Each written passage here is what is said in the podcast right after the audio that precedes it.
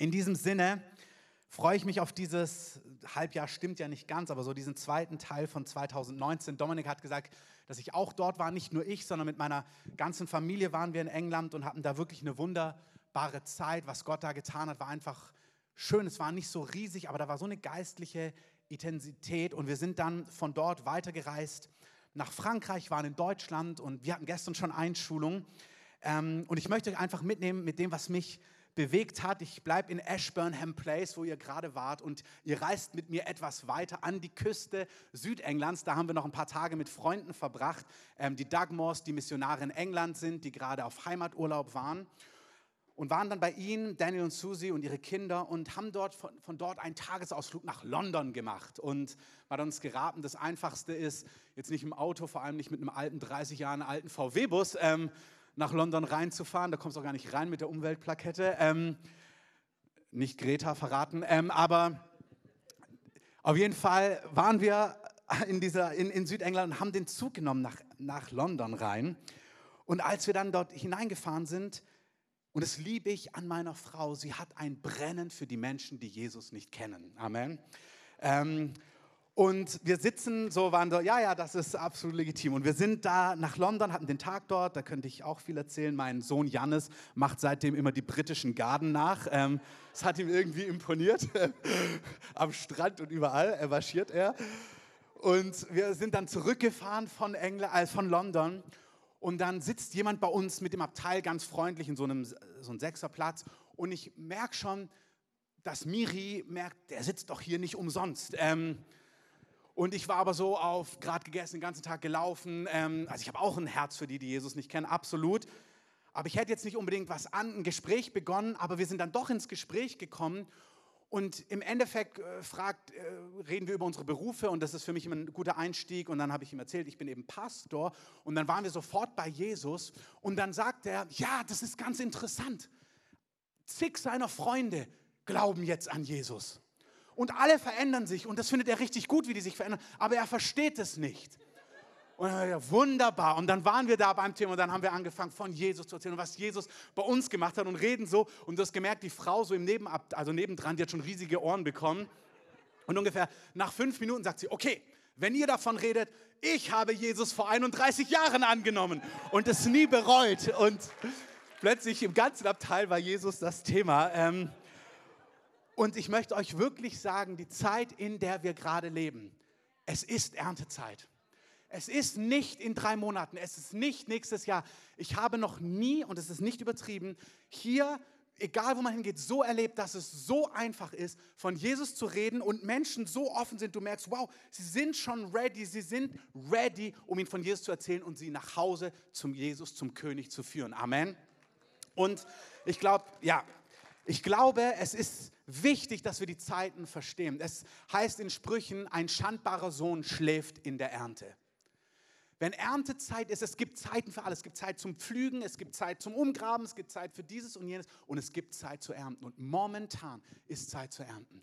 Es ist kinderleicht, auf deine Art, die du herausfinden darfst, Menschen von Jesus zu erzählen. Es ist eine Offenheit da. Ich habe mich bekehrt vor 17 Jahren in Stuttgart, habe dort einige Monate noch gelebt vor meinem Umzug und meine Bekehrung sah so aus, dass ich erlebt habe, dass jede Woche in jedem Gottesdienst ein Aufruf kam, egal wie, versteht das richtig, unspektakulär vielleicht die Predigt war, wenn der Aufruf kam, kam eine Elektrizität, eine Gegenwart in diesen Gottesdienstraum. Und die ganze Gemeinde war ready, hat gebetet.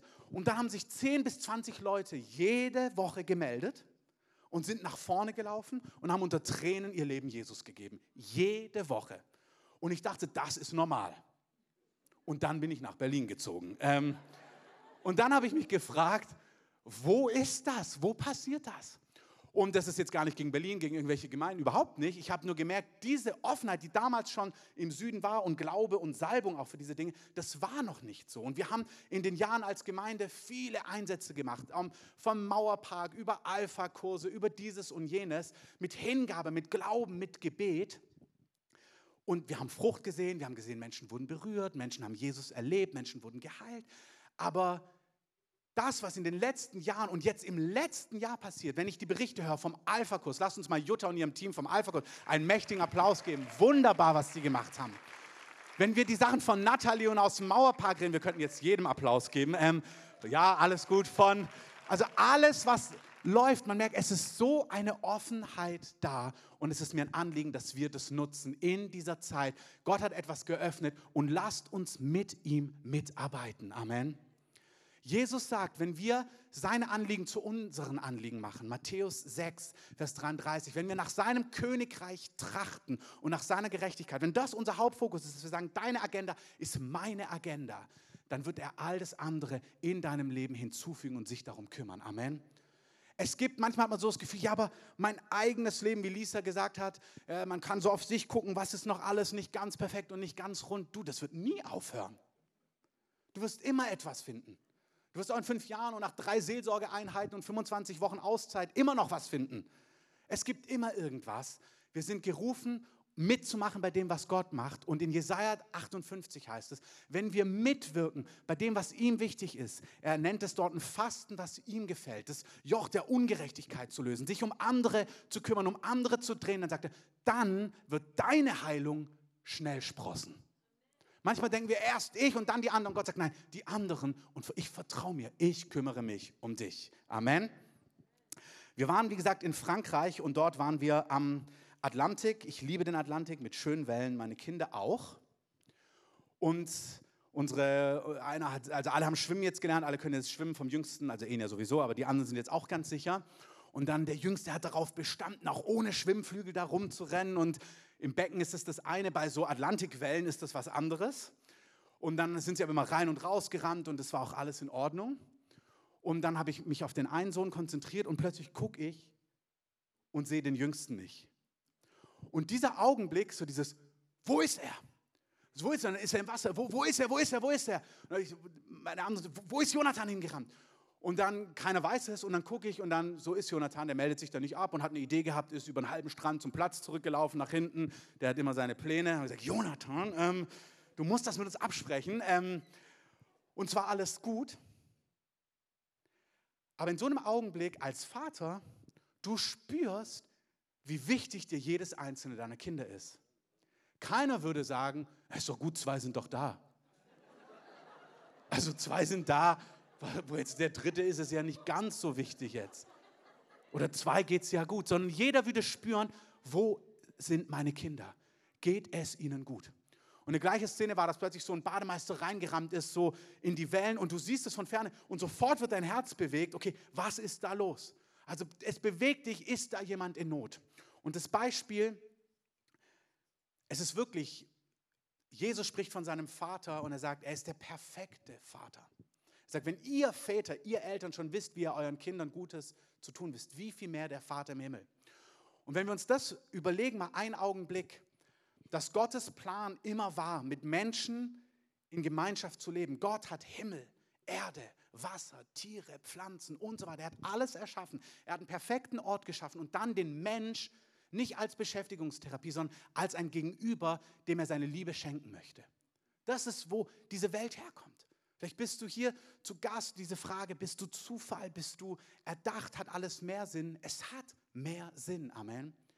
Gott hat sich dich erdacht. Er wollte Menschen als Gegenüber. Er hat die Erde erschaffen als einen perfekten Ort, wo es kein Krieg, keine Zerstörung, kein Terror, keine Ungerechtigkeit gab, kein, kein Mangel, keinen frühzeitigen Tod, keine Krankheit, keine Hungersnot, nichts dergleichen. Und er hat den Menschen als sein Gegenüber erschaffen.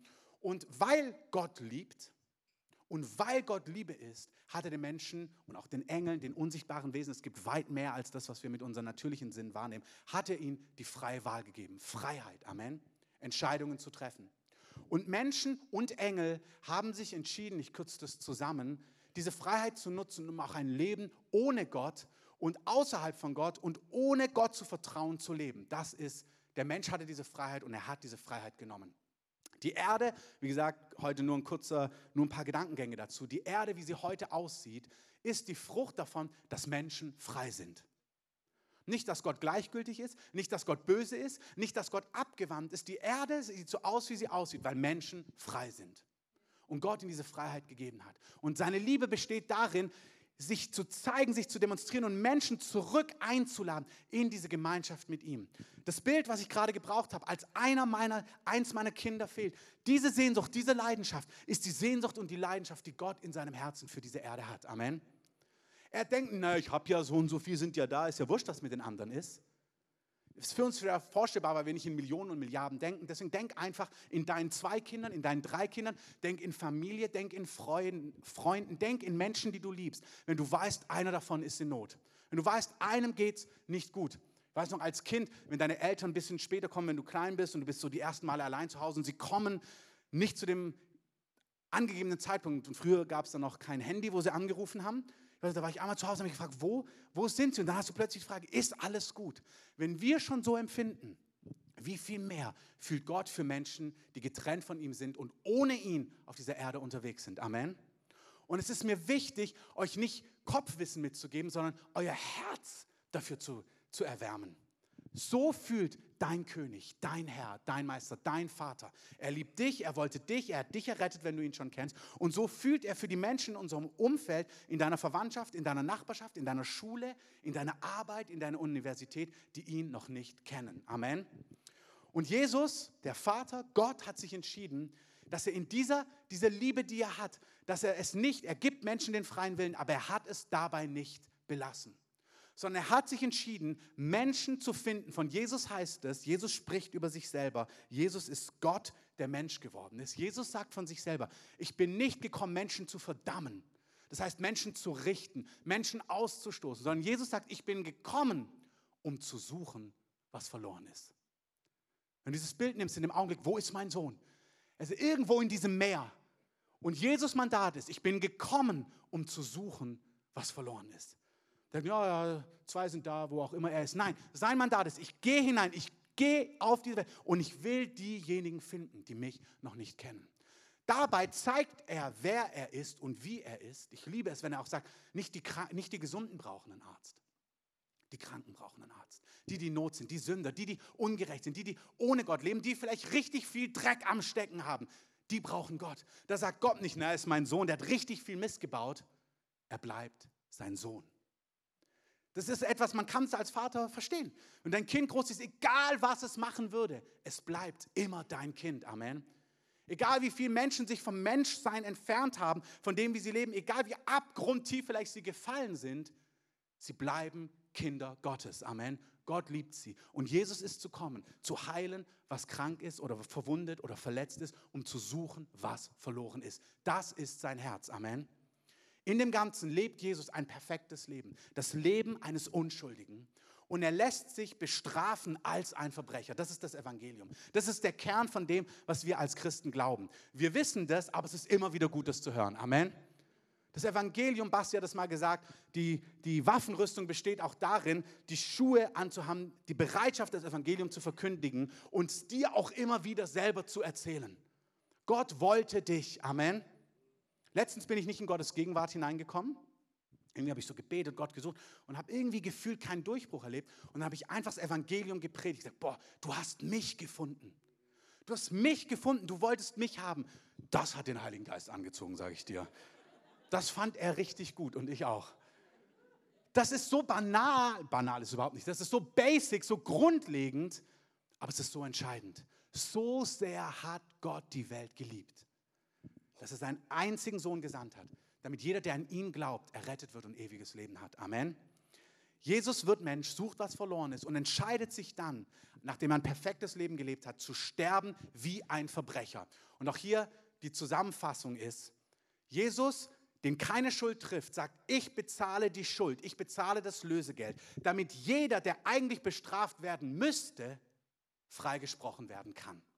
Das ist die Botschaft vom Evangelium, das ist die Botschaft vom Kreuz. Und das Verlangen Gottes, die Sehnsucht Gottes, kein Kopfwissen, sondern emotional, dass unser Herz ergriffen ist, die Emotionalität, die Leidenschaft Gottes ist, dass Menschen ihn erleben im Hier und Jetzt, Amen, dass Menschen ein Leben hier, du bist nicht geschaffen dafür, 60, 70, 80, 120 Jahre allein durchs Leben zu kommen. Dafür sind wir nicht geschaffen. Das ist wieder, bleib in Bildern. Jesus hat viel in Bildern gesprochen. Stell dir ein Waisenkind vor, wenn man die so sieht in so alten Filmen oder so, die sich so ihren Weg durch die Bahnhöfe dann machen mussten und sich versteckt haben, was auch immer. Es gibt ja viele so alte Geschichten und du spürst, wie sehr sie in ein Zuhause gehören. So ist diese Welt und Menschen ohne Gott. Das sieht vielleicht ganz rund und ganz toll aus, aber ohne Gott, Jesus sagt, wer mich hat, hat das Leben. Wer mich nicht hat, hat das Leben nicht. Gott möchte, dass Menschen erleben, dass er da ist, dass er sie liebt, dass er spricht, dass er sie führt, dass er Nähe hat, dass er hilft, dass er ganz konkret und dass er ein guter Gott ist. Amen. Aber Gott möchte nicht nur, dass wir ihn im Hier und Jetzt erleben, Gott möchte auch, dass wir ewiges Leben haben bei Gott.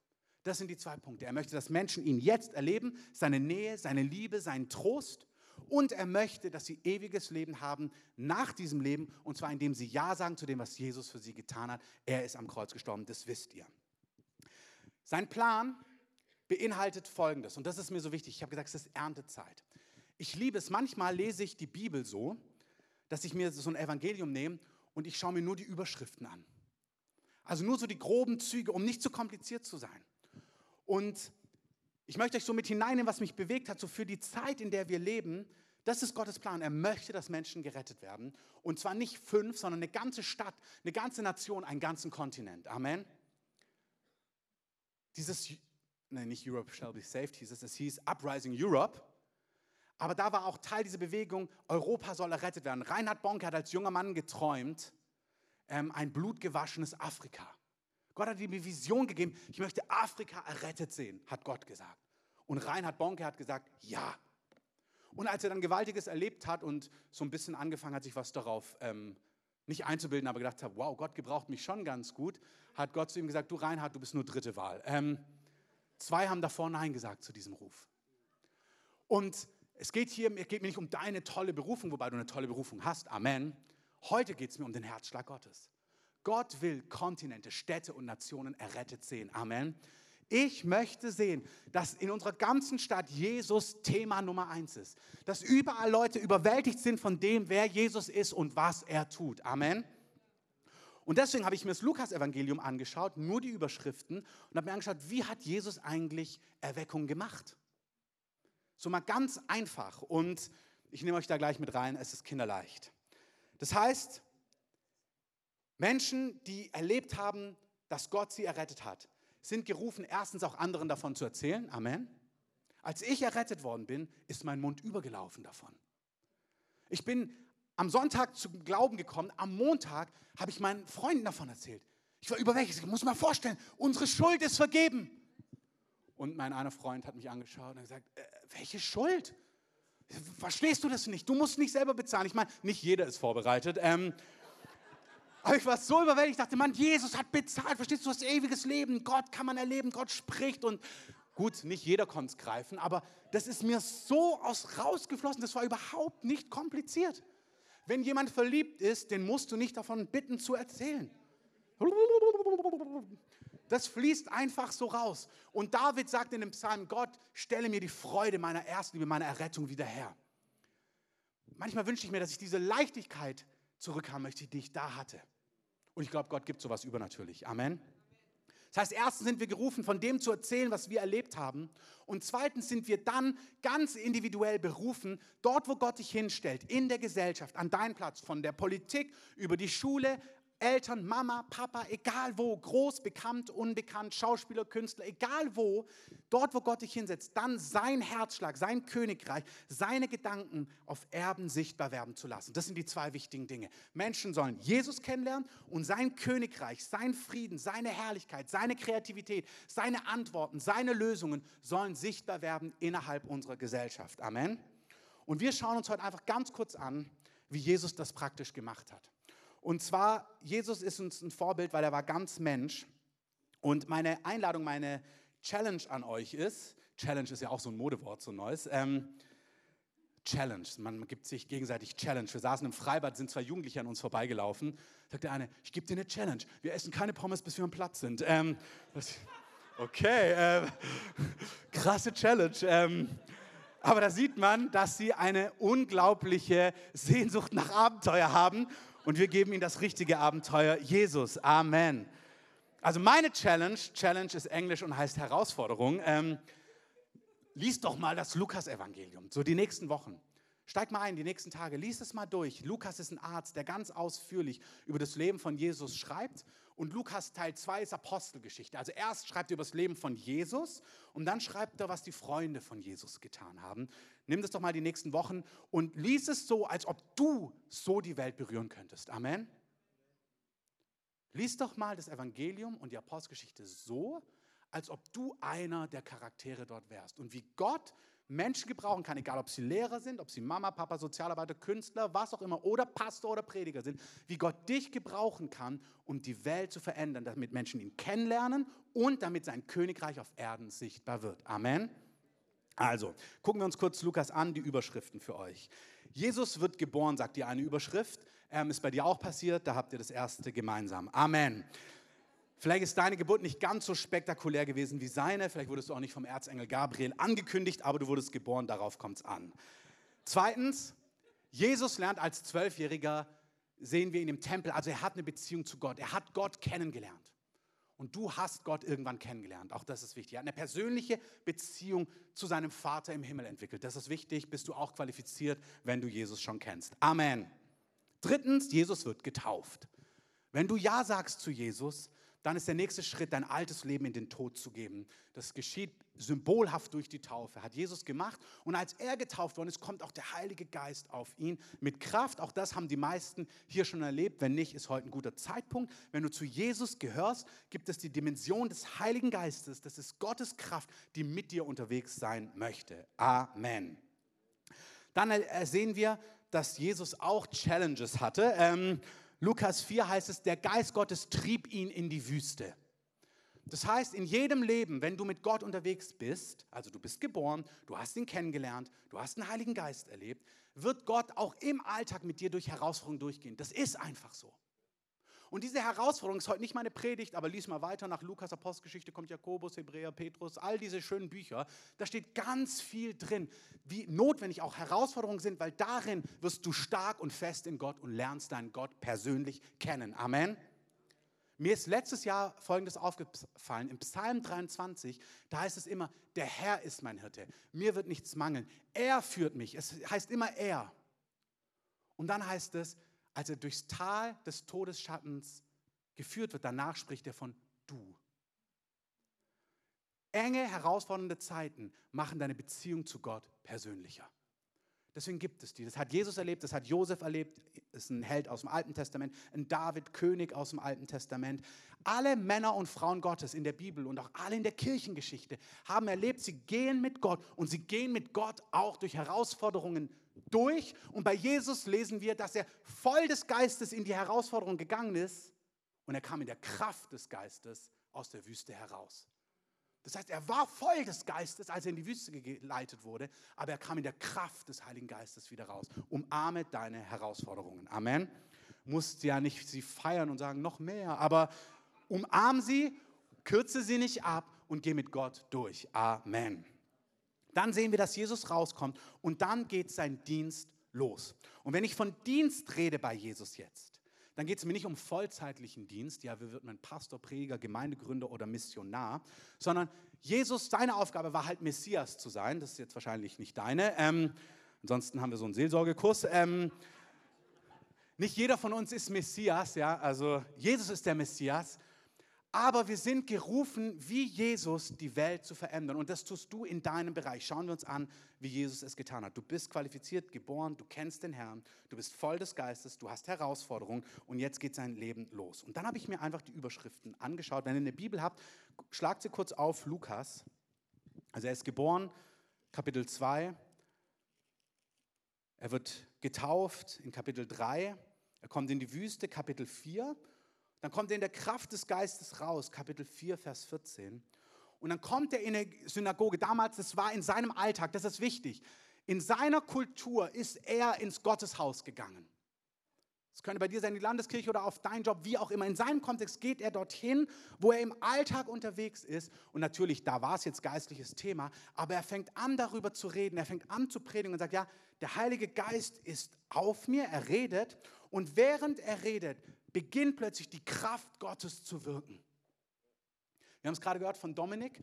Die Jugendlichen waren dort am Meer ähm, und haben sie mit anderen Jugendlichen dort gesprochen. Da war ein junger Mann, glaube ich, um die 20, der konnte seine Zehen nicht mehr spüren. Dann haben sie ihm von Jesus erzählt, dann haben sie gesagt, komm, wir beten für dich. Dann haben sie für ihn gebetet und plötzlich kam das komplette Gefühl in die Füße zurück. Das ist doch stark. Amen. Das heißt, eigentlich so ein bisschen mager der Applaus für das, was Jesus getan hat, aber ist okay. Ähm, Weil es wirklich gut ist, was Jesus tut. Amen. Wisst ihr auch hier, ich möchte euch das kurz sagen, es geht nicht um Kopf, es geht ums Herz. Ich bin gestern früh aufgewacht und habe mir überlegt, was wäre, wenn ich jetzt eine Krankheit kriegen würde, die innerhalb von Wochen dazu führt, als Beispiel, dass du dich nicht mehr bewegen kannst. Irgendwie war mir, ich habe mir das so und, habe dann gedacht, boah, wie, das ist keine Angst, keine, das war keine Sorge, überhaupt nicht. Es war so ein Gedanke, da habe ich gesagt, boah, wie schrecklich das wäre, weil ich mein Leben so liebe, ich liebe es, mich zu bewegen und so weiter und so fort.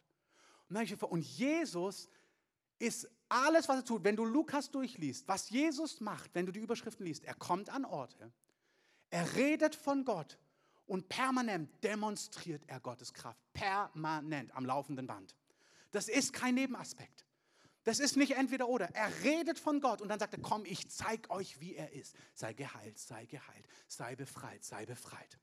Und wir denken, wenn du nichts hast, dann spürst du das nicht. Wenn du jemand bist, der die Kraft Gottes bräuchte, damit dein Leben wieder verändert wird, weil du keine Gefühle mehr hast, weil du gelähmt bist, was auch immer, eine Krankheit, die zum Tod führt, dann spürst du, wie notwendig es ist, dass die Kraft Gottes manifest ist. Amen.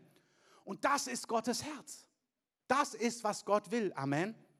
Das heißt hier die Überschriften, wir lesen, ich lese mal nur die Überschriften vor. Heilung nach dieser Predigt, wo er sagt, der Heilige Geist ist mit mir. Erste Überschrift, Heilung eines Besessenen. Da ist jemand gebunden und gequält, Jesus befreit ihn. Nächste Überschrift, Heilung der Schwiegermutter von Petrus. Er ist bei der Schwiegermama, sie hat Fieber, er heilt sie. Nächste Überschrift, Heilung und Predigt. Heißt es, wie das ganze Dorf hat es jetzt gehört. Und jetzt bringen sie all die Kranken, all die Gebundenen zusammen. So wünsche ich mir Erweckung. Wirklich, ich merke, ich möchte etwas in unserer Stadt erleben, wo ein paar so eindrückliche Dinge passieren, wo die Leute sagen, habt ihr das gehört? Und dann, die, wo sind diese freien Gemeinden? Und gerne auch die Landeskirchen, überall, wo der Heilige Geist ist. Amen. Wo sind diese Orte, wo Jesus diese Dinge tut? Und dann waren nicht die schicken Flyer und noch was, sondern, ich liebe schicke Flyer, Amen. Aber heißt es, sie hörten, was passiert ist und sie brachten die Kranken an diese Orte. Sie wussten, dort finden wir Antwort. Heilung und Predigt war das nächste. Das nächste ist, Jesus predigt wieder, es braucht übernatürliche Versorgung und es passiert ein großes Wunder beim Fischen, das ganze Netz ist voll. Also übernatürliche Wunder, Heilung, Befreiung, Versorgung, was habe ich noch aufgeschrieben? Aussätzige werden geheilt, Hautkrankheiten, Gelähmte, Sünder erleben, dass Gott sie rief, dass Gott sie ruft und liebt. Ausgestoßene, Geächtete in der Gesellschaft erleben, dass Gott sie liebt, dass er sie sucht und dass er sie findet. Das sehen wir bei Jesus. Er lebt es täglich und es wird ein Feuer, was sich immer mehr ausbreitet. Amen. Das ist die Einfachheit des Evangeliums. Menschen erleben, wer Gott ist und fangen an, das anderen zu erzählen. Und erwarten das, während sie es erzählen. Und sie mutig sind, weil sie nicht Angst haben, Sie sagen, komm, ich bete für dich. Sie erzählen davon, sie bieten Gebet an. Sie haben keine Angst, ihr Ansehen zu verlieren, sondern sie sagen, Jesus sagt, wer, er ist für uns gestorben, unser Leben gehört nicht mehr uns, 2. Korinther 4 oder 5, sondern wir sind, unser Leben gehört ihm. Wir sind schuldig, für ihn zu leben. Mein Leben gehört ihm. Amen. Und mein Vater, den ich ehre und den ich liebe, sagt, ich sehne mich nach meinen Kindern, die mich noch nicht kennen. Und meine Strategie ist, erzähl ihnen davon und dann demonstriere in großer Kraft und Vollmacht, wer ich bin. Amen. Hm. Amen. Amen heißt, so sei es. Wir erzählen, wer er ist. Und wie gesagt, ich erzähle euch von mir auch, in London habe ich gedacht, oh, jetzt bei der Rückfahrt am Zug, nicht unbedingt jetzt. Ähm, aber als ich dann gemerkt habe, es ist offen, habe ich gedacht, okay, unbedingt jetzt. Ähm, und du darfst deine Art finden, aber der Grundpunkt ist, wir sind alle berufen, von Jesus zu erzählen. Nicht jeder muss auf der Straße predigen, nicht jeder muss dieses und jenes, aber wir sind alle berufen, von ihm Zeuge zu sein. Amen. Ist eine grundlegende Botschaft. Aber hey, wenn wir das nicht in Position haben, dann haben wir eins der wichtigsten, wenn nicht die wichtigste Sache versäumt. Über Gott lernen, über Gott staunen, haben wir eine ganze Ewigkeit Zeit. Es ist dieses Leben, wo wir mitarbeiten können. Und es ist nur diese Generation, in der du lebst. Und es ist kein Druck, das ist unsere Einladung zu sagen, okay, das ist meine Generation, meine Lebenszeit. Ich möchte mitwirken, dass Menschen in dieser Zeit dich kennenlernen. Es ist die einzige Zeit. Sie ist jetzt. Amen. Und das ist die Zeit, die du hast. Also Jesus, wie hat es Jesus gemacht? Jesus hat davon erzählt, dann hat er es demonstriert. Ich möchte es nochmal sagen, seid mutig, wagt Dinge du, du, ich bin richtig herausgefordert, muss ich euch sagen. Meine Kinder glauben mir ja alles. Jetzt waren wir am Bodensee und dann waren wir lecker Pizza essen und laufen zum Auto. Dann laufen wir zum Auto und dann kommt einer, kommt Janis zu mir und sagt, Papa, Papa. Und dann sitzt da jemand im Rollstuhl. Sag ich, ja, Janis, nicht jetzt, Janis. Und dann siehst du meinen Sohn, wie nicht jetzt? Ähm, oder ich so, oh nee. Chakarabachakara. Äh, was mache ich denn jetzt? Äh, und wirklich, auch merke ich auch, wir als Familie, das ist gut eingespielt. Miri hat da noch mal eine andere Leichtigkeit als ich, was wirklich auch gut ist. Und dann habe ich gesagt, okay. Miri hat gesagt, oh, na dann gehe ich. Ich gesagt, okay, ich finde das super. Dann habe ich gesagt, du, dann, wir beten jetzt hier so. Okay, dann hat, ist Miri hingegangen, haben wir gebetet. Miri ist hingegangen. Dann hat Enya schon gesagt, ich gehe auch mit. Enya mit hingegangen, okay mit den Jungs gebetet, hat Jonathan, Jonathan gesagt, ich gehe auch hin. Und dann habe ich gesagt, äh, du bleibst jetzt hier, äh, ich bleib hier alleine stehen. Äh, alle predigen und Papa steht hier abseits. Äh, wir beten. Ähm, und dann kam Miri zurück, das war, war wirklich gut, aber haben auch gesagt, ja, kennen sie schon und so, aber also haben so ein bisschen abgewimmelt, aber es war super, es war offen und das ist auch in Ordnung. Finde deine Art. Der zweite Schritt fällt mir dann ganz leicht. Dann habe ich gesagt, weißt du was, ich gehe auch noch mal hin. Dann bin ich auch nochmal hingegangen. Ähm, das wirklich, wir müssen und wir sind in keiner Konkurrenz miteinander. Wir arbeiten zusammen. Amen. Und ich bin jetzt nicht mir, manchmal fällt mir sowas zu öffnen gar nicht so leicht. Ich habe meine Art, wo es mir leicht fällt, aber auch meine Art, wo es mir nicht so leicht fällt. Und das ist völlig in Ordnung. Das Wichtige ist, mein Herz brennt dafür. Ich möchte, dass Menschen Jesus kennenlernen. Und dann bin ich zurückgegangen nochmal und dann hatte ich nochmal ein super Gespräch ihn gefragt, was er hat, konnte ich ein Zeugnis geben, was wir an Heilung hier erlebt haben. Wir konnten sie nochmal segnen und so weiter. Und im Endeffekt haben wir noch hier No Limit. Miri kauft ja leidenschaftlich No Limit Heftchen, kauft die, die sind super. Also mal ganz ehrlich, No Limit hat so für wie viel? 50 Cent oder was? Ja, ja, super Hefte. Wirklich wo einfach das Evangelium drin ist für jede Lebenslage. Wir haben immer einen Batzen zu Hause ähm, und Miri hat die in ihrer Handtasche, wir haben die in unserem Bus, wir haben die überall. Ähm, und die kannst du, du kannst erzählen und dann kannst du die einfach weitergeben. Jeder kann das Evangelium verkündigen. Amen. Wenn du es nicht erzählen willst, dann schenk doch ein Heft wenigstens weiter. Aber lass uns mitarbeiten, dass das Evangelium verkündet wird. Amen. Meine Kinder, ja, gebt gerne einen Applaus. Das heißt, ich merke, dass meine Kinder mich herausfordern in dem Ganzen, was super ist. Ähm, wir predigen es und dann leben sie es und das ist gut. Bei Jesus, wirklich, wir auch, aber sie auch. Also ich bin so beeindruckt, was, was Jesus auch gerade im letzten Monaten im Leben unserer Kinder macht. Hier, das hat mit hier zu tun, aber auch mit dem, sie nehmen dich einfach ernst und das ist wunderbar. Das ist so ein Privileg. Ähm, genau, das ist jetzt nicht Thema, ich könnte euch so viel darüber erzählen, aber ich komme zum Ende. Ähm, bei Jesus sehen wir zwei Dinge. Und auch das möchte ich nicht, dass wir es gegeneinander ausspielen. Ihr werdet es in den nächsten Wochen und Monaten erleben, deswegen bitte auch zum Visionsabend unbedingt dazukommen, weil wir mm, signifikante Änderungen in der Gemeinde, was die Struktur angeht, haben werden. Und wir wollen euch da einfach mit reinnehmen. Deswegen schaut, dass ihr diesen 3. September da seid, damit wir euch mit hineinnehmen können. Auch ihr Leiter bei den Leitertreffen. Wir wollen unsere Gemeinde so positionieren, damit wir mitmachen können bei diesem Erntefang, den Jesus hat. Jesus will ernten und wir machen mit. Amen. Und Jesus spielt nicht das eine gegen das andere aus. Wenn du in den Überschriften bleibst, wie gesagt, ich bin so das Evangelium durch, dann siehst du, er erzählt, er heilt, er befreit, er zeigt Gottes Kraft. Und dann sammelt er sie und lehrt sie.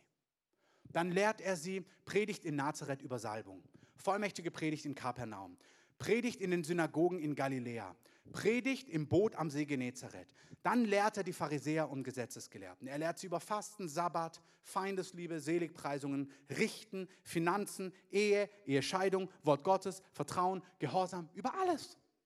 Er spielt es nicht gegeneinander aus. Er lehrt sie, er trainiert sie, er bildet sie aus und gleichzeitig geht er und erzählt er. Amen. Und das ist gesundes Gemeindeleben. Es ist nicht entweder oder.